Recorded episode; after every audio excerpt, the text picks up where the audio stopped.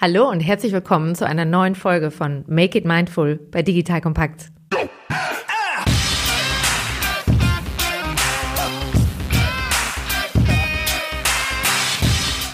Wofür stehst du morgens auf? Und was lässt dich schneller rennen? Was motiviert dich, wirklich Leistung zu bringen, dich für was einzusetzen und an Sachen festzuhalten, selbst wenn es schwierig oder hart wird?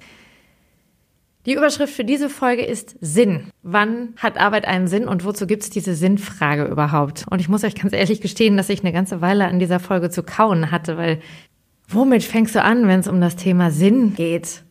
Geht euch das auch manchmal so? Habt ihr euch schon mal gefragt, was euer Lebenssinn ist und bei der Frage euch schon fast nur durch die Frage erdrückt gefühlt. Lebenssinn, das klingt auf einmal alles so riesig. Und jetzt brauchen wir nicht nur einen Lebenssinn, sondern auch noch einen Sinn für unsere Arbeit? Oder muss das das gleiche sein?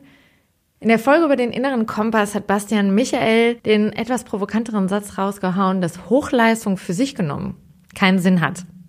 Er hat aber hinzugefügt, dass die Hochleistung ein Wofür braucht. Und dann macht es Sinn. Und dieses Wofür ist was, was euch vielleicht auch schon mal begegnet ist. Falls du dich auf YouTube oder bei den TED Talks oder generell im Bereich Führungskräfteliteratur bewegst, dann bist du vielleicht auch schon über Simon Sinek gestoßen. Simon Sinek hat den sogenannten Golden Circle auf ein Flipchart gemalt und ist damit irgendwie durch die Decke gegangen. Warum? Weil er einen wunden Punkt getroffen hat. Er hat gesagt, die Menschen kaufen nicht, was du tust, sondern sie kaufen, warum du es tust. Es geht darum, was du glaubst, wofür du die Dinge tust, die du tust.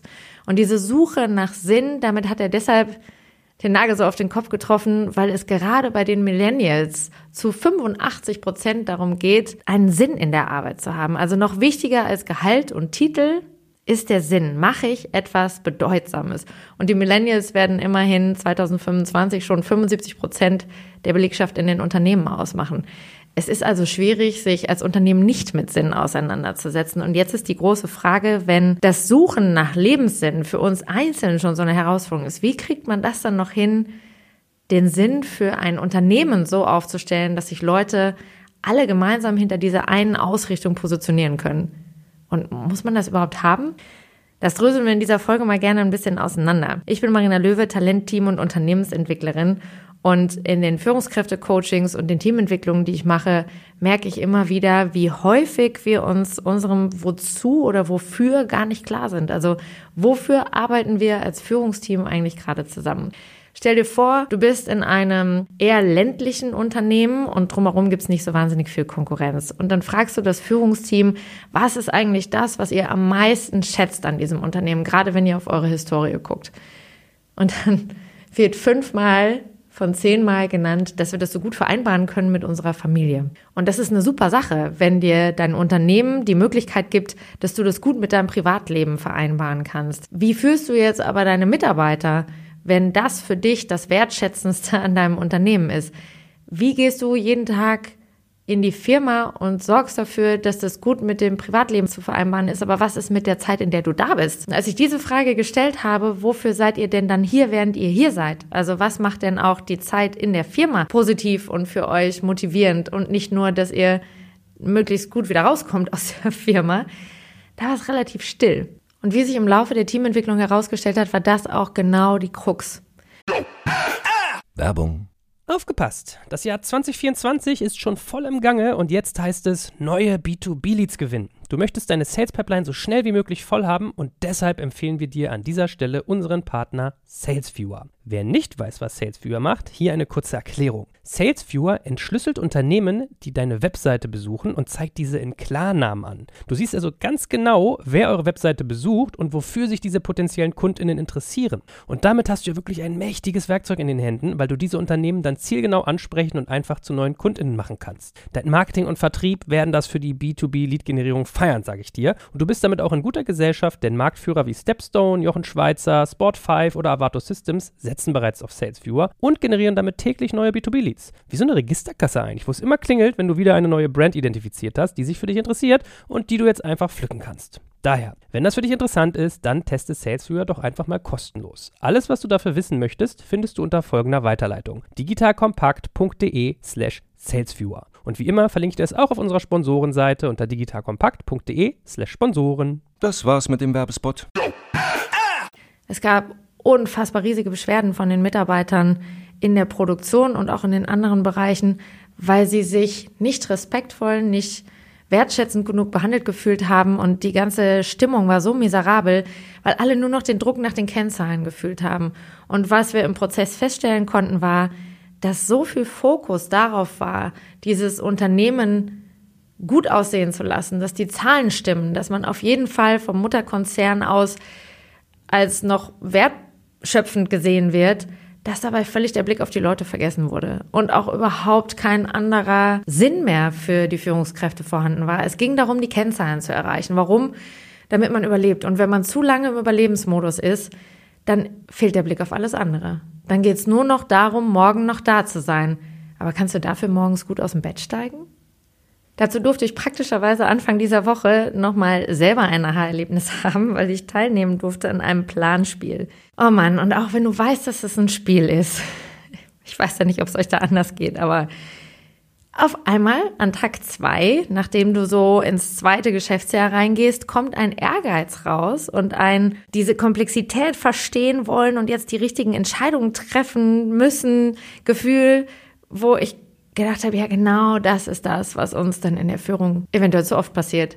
Wir sind so fokussiert auf das Ergebnis und darauf, dass am Ende die Zahlen stimmen müssen, darauf, dass wir nicht blöd dastehen wollen, dass wir zeigen müssen, was wir können und was wir wissen, dass wir eventuell auf dem Weg dahin vergessen, was ist denn eigentlich mit der Gruppendynamik? Habe ich die Leute in meinem Team noch an Bord? Können die mir folgen? Tragen die die Entscheidungen mit? Macht das überhaupt noch Spaß, in diesem Unternehmen zu arbeiten?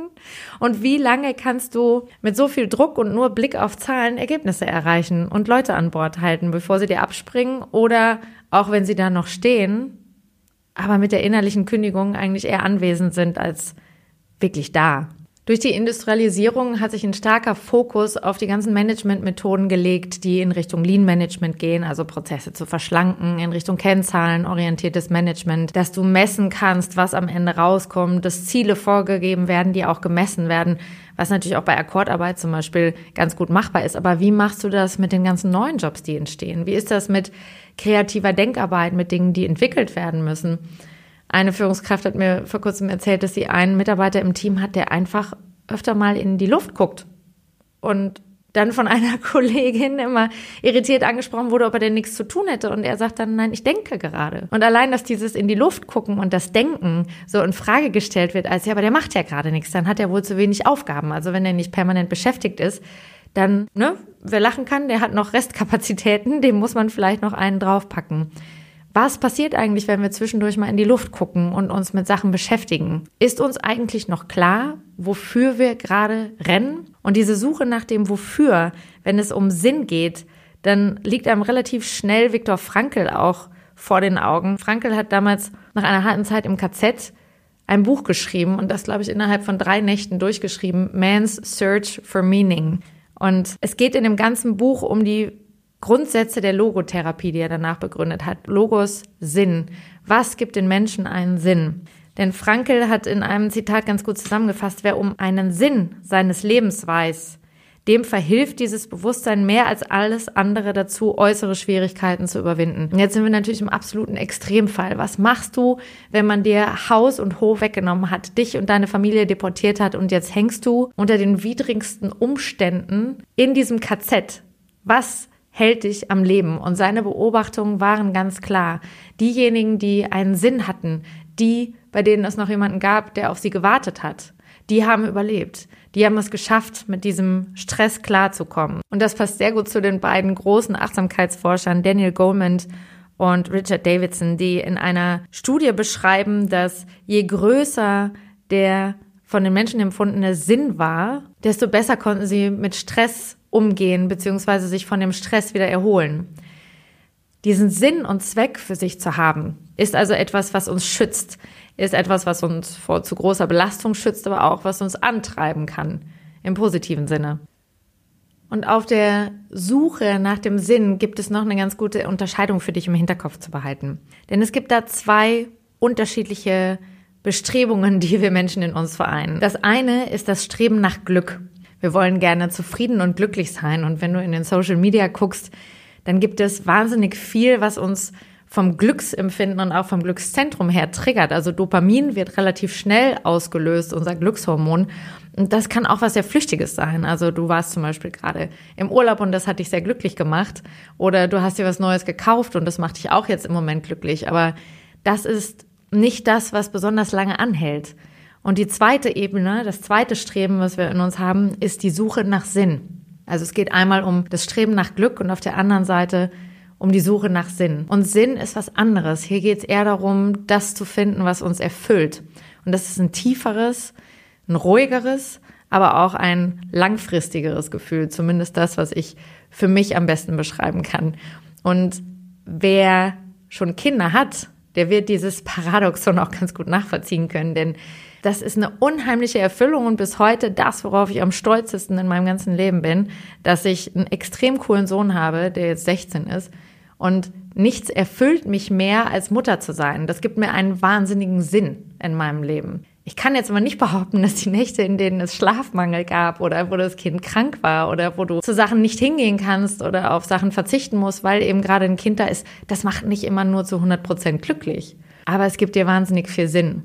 Und genauso kann es sein, sich um sterbende Familienmitglieder oder Menschen, die krank sind oder Menschen in Not zu engagieren. Also dieses Ehrenamt oder das soziale Engagement, das macht uns nicht immer glücklich, gerade wenn wir konfrontiert sind mit Dingen, die wirklich schlimm sind. Ja? Also so wie Menschen, die häusliche Gewalt erfahren haben oder wenn es um Flüchtlingsthematik oder andere Dinge geht und du erfährst wirklich heftige Lebensschicksale.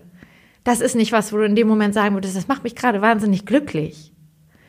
Aber es kann dir einen wahnsinnig guten, tiefer liegenden Sinn geben. Und bei Sinn ist das die eine Ebene, auf der du gerne mal für dich gucken kannst, was sind die Sachen, die dich glücklich machen, aber vielleicht nur flüchtig und was sind die Dinge in deinem Leben, wo du dich wirklich erfüllt fühlst, wo du eher diese tiefere Zufriedenheit hast, das Gefühl von, wow, da habe ich was beigetragen, das ist wichtig. Und es gibt so ein schönes Sprichwort, das sagt, es gibt zwei wichtigste Tage in unserem Leben.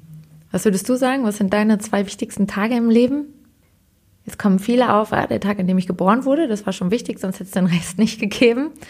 Was ist der zweite? Der zweitwichtigste Tag im Leben ist der Tag, an dem dir klar wird, wofür du geboren wurdest. Da sind wir wieder bei, uh, das fühlt sich aber groß an. Und ist das dieser eine Tag? Gibt es einen Tag, an dem es Klick macht? Ja, für den einen oder anderen ist das ein Tag. Für viele ist das aber ein Prozess, auf den sie rückblickend erst die Klarheit haben, wow, da in dem Moment ist es mir klar geworden. Egal ob Nelson Mandela, der erst nach seiner Zeit im Gefängnis seinen gewaltfreien Kampf gegen die Apartheid angegangen ist, oder Mahatma Gandhi, der ebenfalls gewaltfrei in Indien durch die Straßen marschiert ist. Das alles waren nicht nur Dinge, die an einem Tag passiert sind, sondern es waren Prozesse.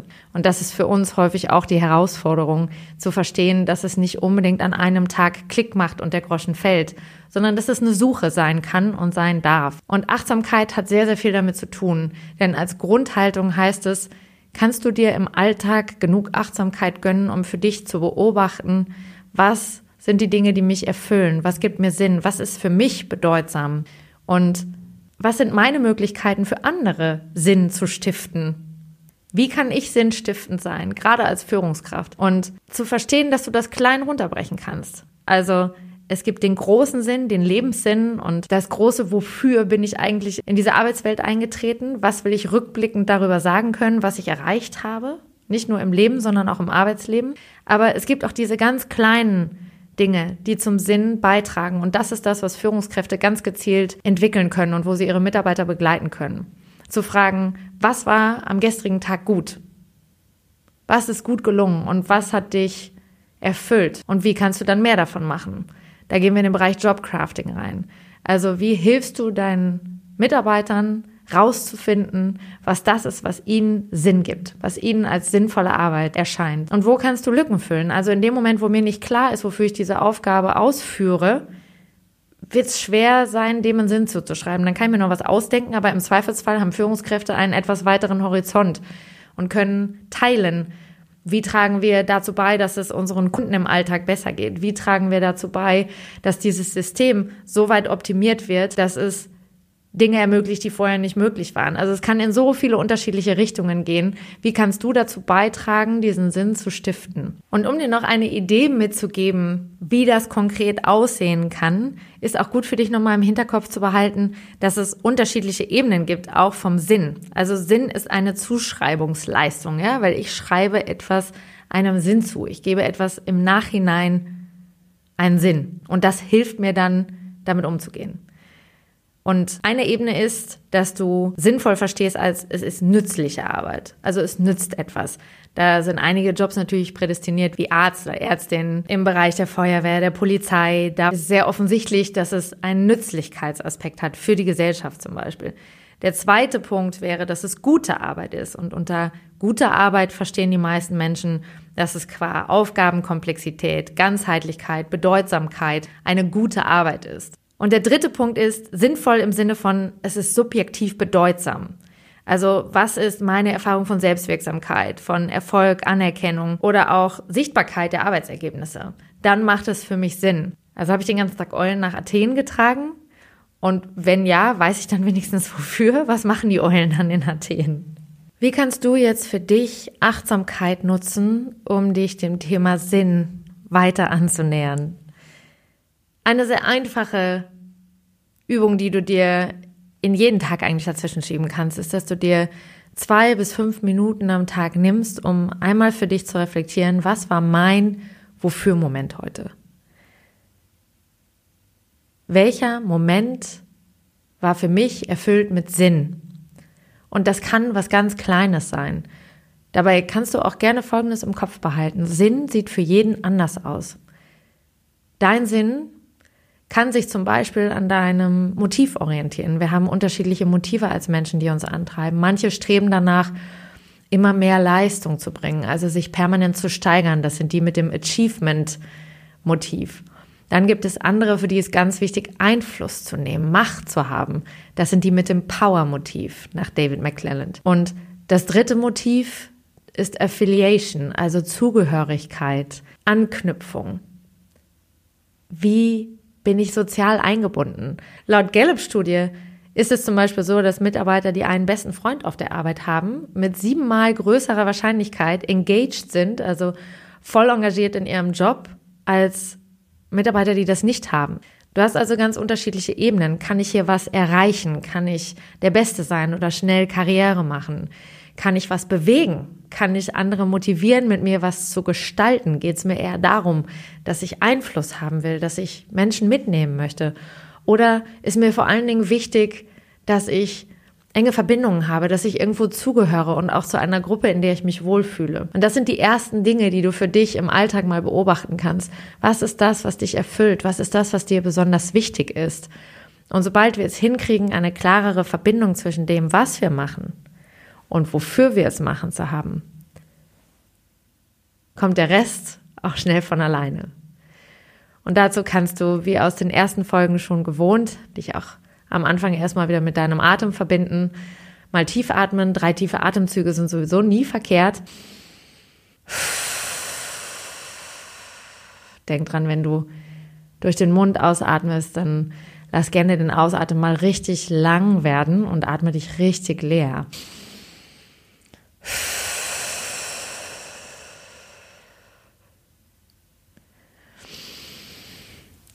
Noch ein drittes Mal.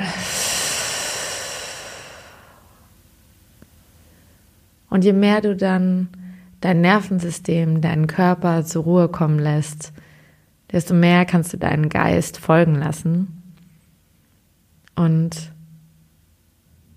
Revue passieren lassen. Nur beobachten, welche Momente kommen dir von diesem Arbeitstag in den Kopf.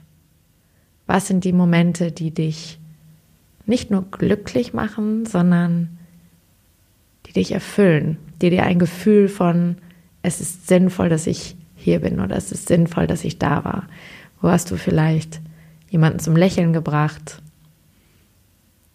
das Problem eines Kunden gelöst oder gemeinsam im Team einen wirklich guten Fortschritt erreicht. Und auch hier gibt es zum Glück kein richtig und falsch. Das ist das Schöne an Achtsamkeit. Wir können lernen, wertfreier wahrzunehmen, einfach nur zu sehen, was da ist, was hochkommt. Und was immer bei dir an Sinn ist, das ist erstmal da. Und damit kannst du dann schrittweise weitergehen. Und auch heute enden wir mit einem Zitat, diesmal von Marc Aurel. Wie du am Ende deines Lebens wünschst, gelebt zu haben, so kannst du jetzt schon leben. Mit dieser Aussage und diesem Ausblick wünsche ich dir alles Gute und freue mich, wenn du beim nächsten Mal wieder dabei bist bei Make It Mindful.